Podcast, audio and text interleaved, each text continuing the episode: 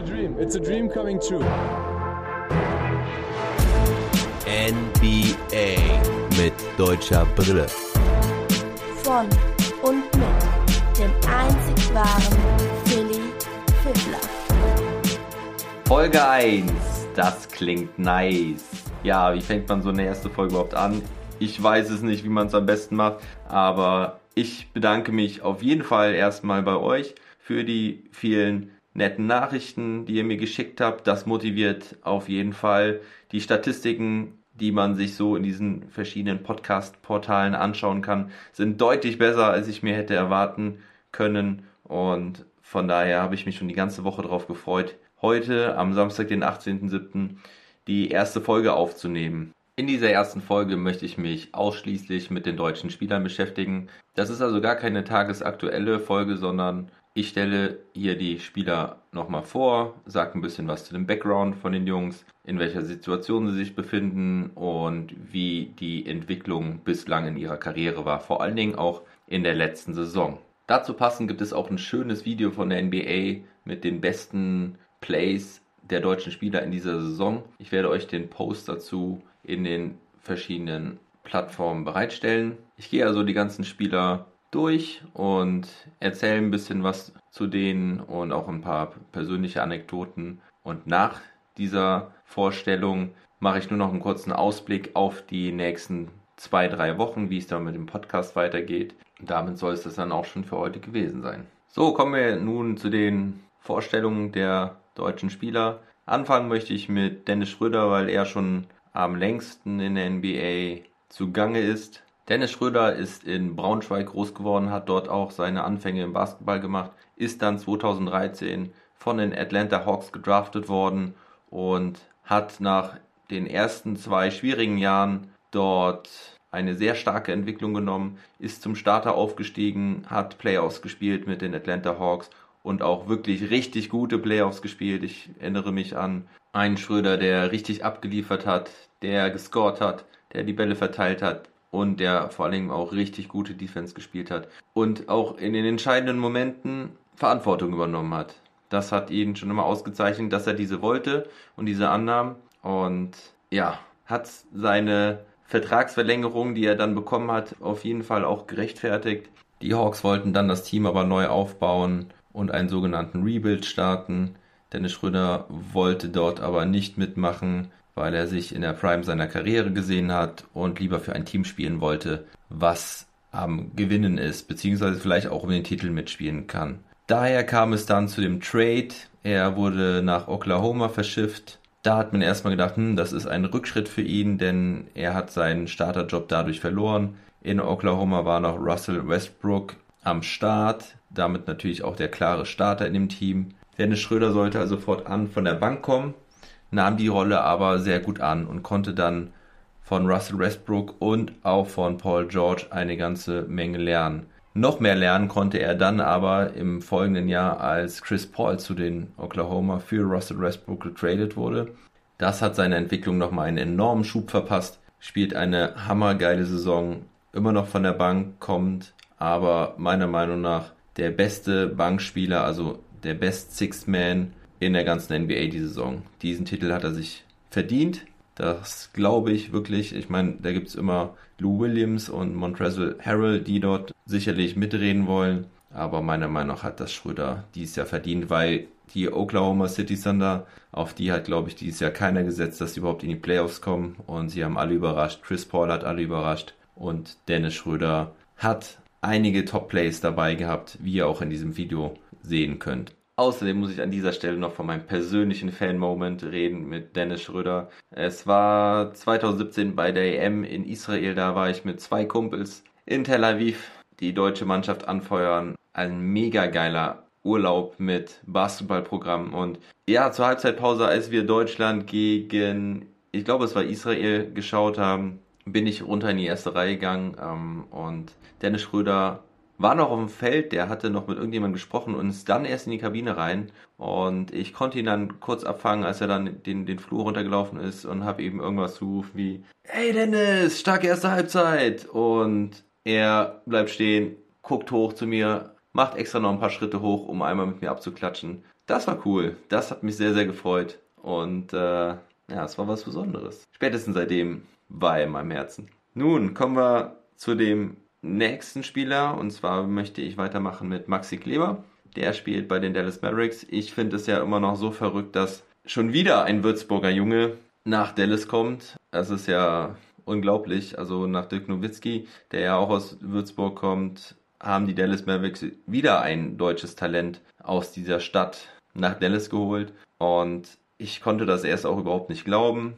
Aber er hat dann tatsächlich einen, ich meine, Zweijahresvertrag unterschrieben. Und ich war gespannt. Für mich persönlich war es, war es echt super, weil ich schon ja, Fan geworden bin über die Jahre mit Dirk Nowitzki und das war dann die Möglichkeit, die Mavericks auch weiter aus deutscher Sicht anfeuern zu können. Und dass wir da wieder einen Jungen aus Deutschland haben, der für Dallas spielt. Ja, so unglaublich wie das ist, aber toll ist es, einfach klasse. Maxi hatte in seiner ersten Saison auch ein wenig Schwierigkeiten, ist dann aber in der zweiten Saison deutlich verbessert zurückgekommen und spielt jetzt diese Saison auch eine Hammer-Saison. Hängt natürlich auch damit zusammen, dass seine Mitspieler besser geworden sind. Luka Doncic und jetzt auch Christoph Sporzingis sind am Start und Maxi passt perfekt da rein, denn zum einen ist er ein richtig guter Rim Protector und hat dort auch mit phänomenalen Plays die Saison schon überzeugt.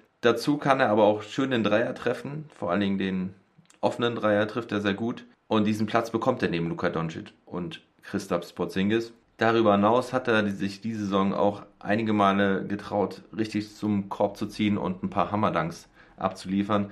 Also das macht auf jeden Fall eine Riesenfreude und es ist einfach geil, dass die Dallas Mavericks, die jetzt 20 Jahre ein deutsches Aushängeschild hatten, sich einfach mal gedacht haben, wir holen uns ein weiteres Aushängeschild aus Deutschland und machen die Mavericks-Fans aus Deutschland sehr glücklich damit. Zudem freue ich mich, dass er die Saison dann auch endlich mal die Möglichkeit hat, in der NBA Playoffs zu spielen. Gehen wir weiter zu den Boston Celtics. Dort ist Daniel Theiss am Start.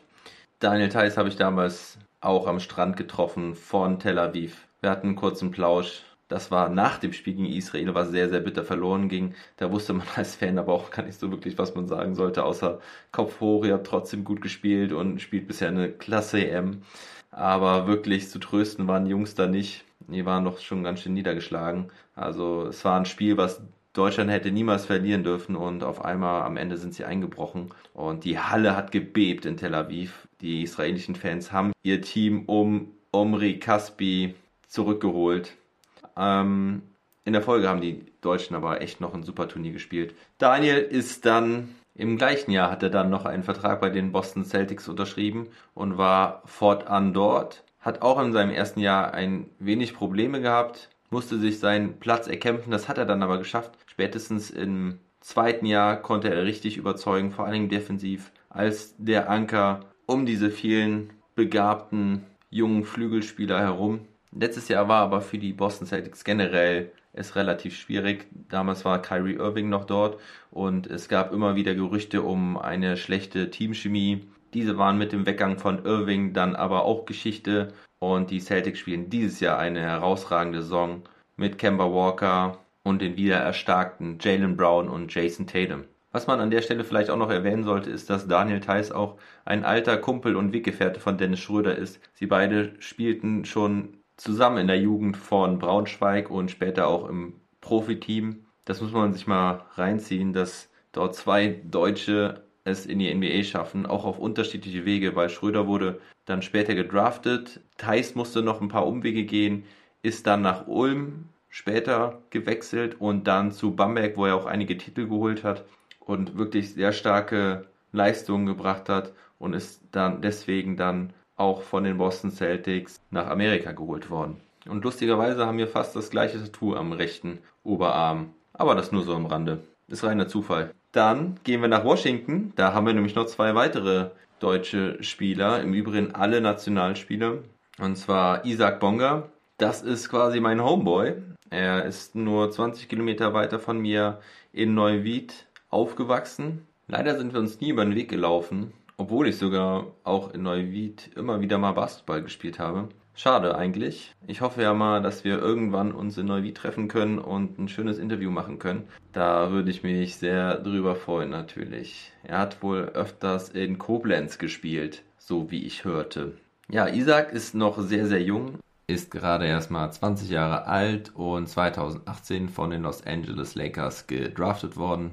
Gemeinsam im Übrigen mit Mo Wagner. Die beiden sind auch seitdem zusammen im Team, auch wenn sie es letztes Jahr schon gewechselt haben. Lustigerweise, das ist ja auch wie im Film gewesen für die Jungs, weil sie werden zu den Los Angeles Lakers gedraftet und im selben Jahr kommt LeBron James nach Los Angeles. Das muss man sich mal reinziehen.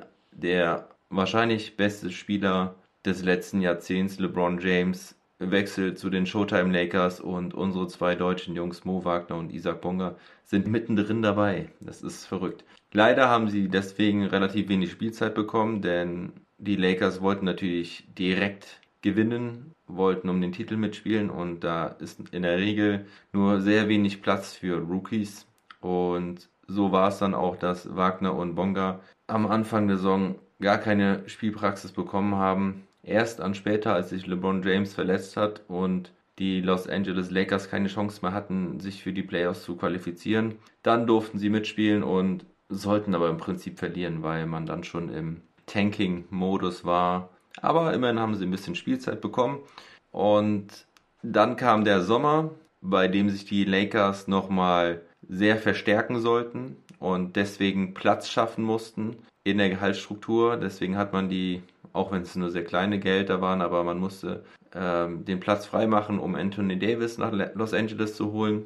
Deswegen wurden sie dann nach Washington geschickt. Washington war gerade dabei, das Team neu aufzubauen, neu zu strukturieren. Da haben so zwei Rohdiamanten wie Wagner und Bonga richtig gut reingepasst. Bonga ist also dann mit Wagner nach Washington gegangen und hat dieses Jahr eine neue Aufgabe bekommen und eine neue Chance bekommen. Und im Trainingscamp muss er sich anscheinend auch sehr gut gezeigt haben, denn er wurde von Anfang an ins Team eingebunden, ist in den meisten Spielen von Anfang an gekommen, hat auch meistens den stärksten Angreifer des Gegners verteidigt, was auf jeden Fall eine große Auszeichnung ist. Als ja, Rookie war er dann nicht mehr, aber in seiner zweiten Saison. Und das hat er auch sehr gut gemacht. Eigentlich ist Isaac als Point Guard oder maximal Shooting Guard in die Liga gekommen, hat sich bei den Washington Wizards jetzt aber als Flügelspieler etabliert und ist darauf spezialisiert, den gegnerischen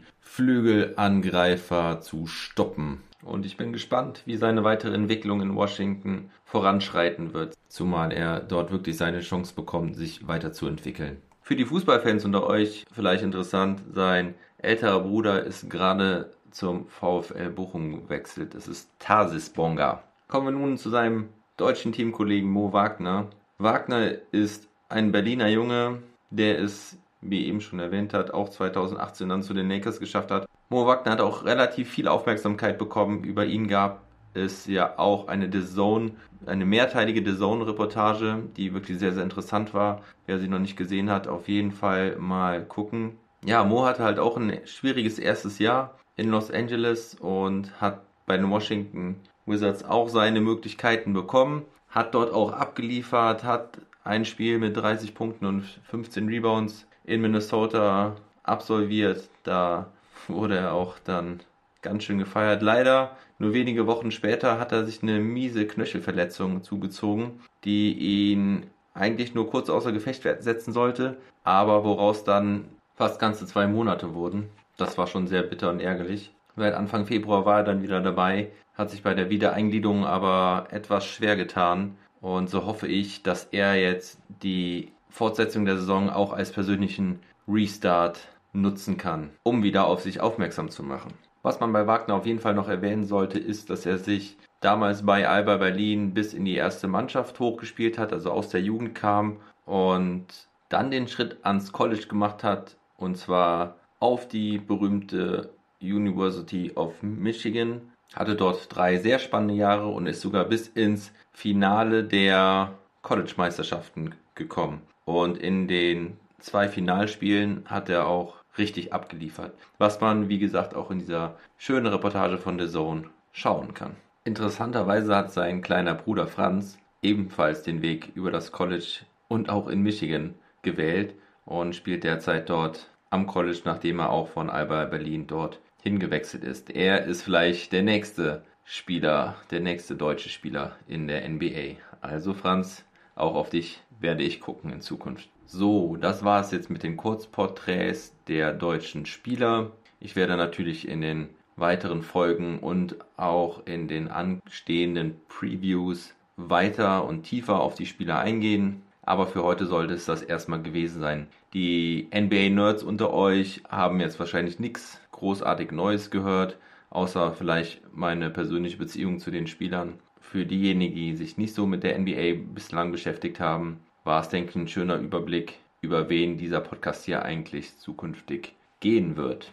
Ein Ausblick für die nächsten Wochen hier im Podcast. Kommenden Freitag, den 24.07., wird es eine Folge geben, die sich mit tagesaktuellem Geschehen befassen wird. Das wird also im Prinzip der Bubble Report, der Bericht aus der Blase in Orlando mit allem Nennenswerten, was bisher dort passiert ist. In der folgenden Woche dann bis zum 30.07. kommen die Previews raus. Da werdet ihr dann auch das erste Mal meine Gäste kennenlernen, meine Crew, die mit mir einige Sonderfolgen aufnehmen wird. Am Samstag wird dann also die erste Folge die erste Preview-Folge zu den Dallas Mavericks starten. Am nächsten Tag schon die über die Oklahoma City Thunder.